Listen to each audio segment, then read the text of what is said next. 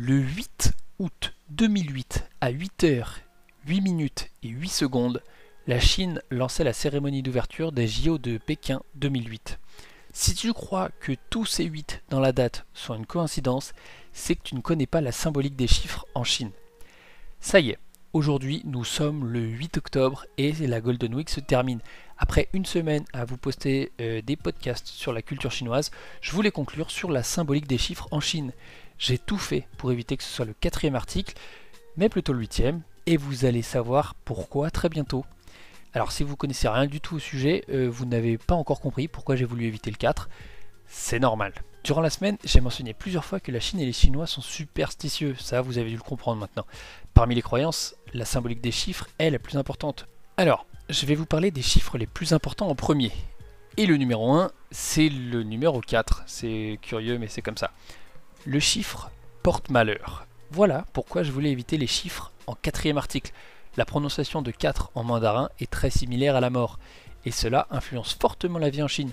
Par exemple, les loyers seront toujours moins chers au quatrième étage de l'immeuble, parfois même il n'y aura simplement pas de quatrième étage dans les grandes tours, le quatrième rang dans un avion n'existe pas sur les compagnies chinoises, et tout est fait pour ne jamais croiser ce chiffre dans son quotidien et rester bien loin des mauvaises ondes.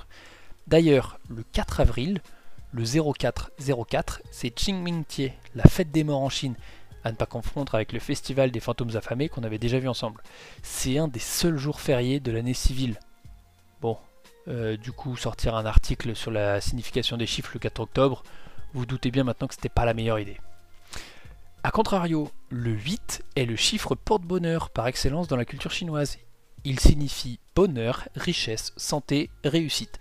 C'est le cheat code de la vie en Chine, non pas parce que c'est le double de 4, avec un rapport de dualité, tout ça, tout ça, mais simplement par sonorité proche avec la richesse. Et les Chinois aiment beaucoup l'argent. Tout au long de leur histoire, le chiffre 8 a occupé une place centrale dans la culture chinoise. Il y a 8 directions dans le taoïsme. La culture chinoise se base sur 8 grandes cuisines, Ba, Da, Tsai. Les pagodes ont 8 côtés, et d'ailleurs pagode signifie littéralement tour à 8 côtés, etc. Ainsi, les appartements au 8 étage vaudront toujours plus cher, les plaques d'immatriculation comportant des 8 se vendront toujours plus cher, pareil pour les numéros de téléphone, et en négociation, il vaut mieux proposer 888 yuan plutôt que 900 yuan. Alors, maintenant, le numéro 2, c'est la dualité qui entraîne la joie. C'est pas juste la dualité. En fait, les Chinois croient à l'équilibre des forces et à l'harmonie, souvent symbolisée par deux forces qui s'affrontent et permettent à la vie de continuer. On retrouve notamment l'idée de yin et yang, la vie et la mort, le blanc, le noir. Cette dualité permet la vie et la joie qu'elle apporte. Au-delà de ça, beaucoup de caractères vont par paire ou se répètent deux fois pour ajouter une intonation et un aspect affectif dans la langue chinoise. Le 3, c'est un mini porte-malheur. Honnêtement, je ne connaissais pas vraiment la symbolique du 3 avant de faire des recherches. C'est assez dur à dire, mais il semblerait qu'il soit légèrement porte-malheur à cause de sa prononciation, san, qui ressemble à se disperser, se séparer. On m'en avait jamais parlé en Chine, mais au moins maintenant vous le savez. 5, c'est le chiffre élémentaire et stable.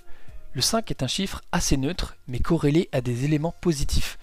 C'est-à-dire qu'en soi, il n'apporte pas de bonnes ou de mauvaises nouvelles, mais il est lié aux 5 éléments de la culture chinoise, la terre, le feu, l'eau, le bois et le métal, et ces éléments sont le fondement de la culture de la Chine antique et lié à l'empereur.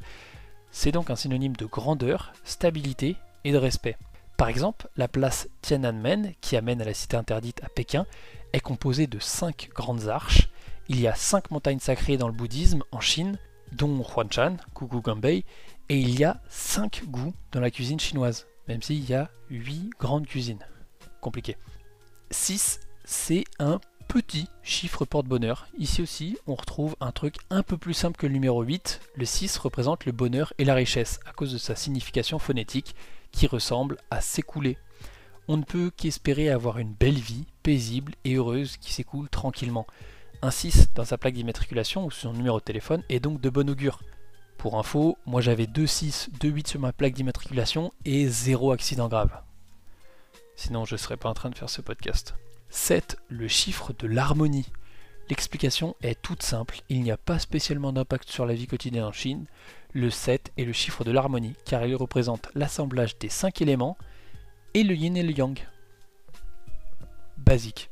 9, c'est le dernier chiffre et pas le moindre puisqu'il s'agit du chiffre de l'éternité. En Europe, on aurait plutôt attribué ça au 8 à cause de sa forme, mais ici, le 9 se prononce presque comme éternité. Et la symbolique est forte dans un couple par exemple, où il n'est pas rare de voir un amoureux transi offrir 99 fleurs. Mais puisque c'est aussi le plus haut chiffre, 10 étant un nombre, le chiffre 9 représente aussi la supériorité et l'intégralité, souvent lié à l'empereur de Chine et à son administration. Vous vous doutez bien que cette symbolique n'est plus vraiment utilisée.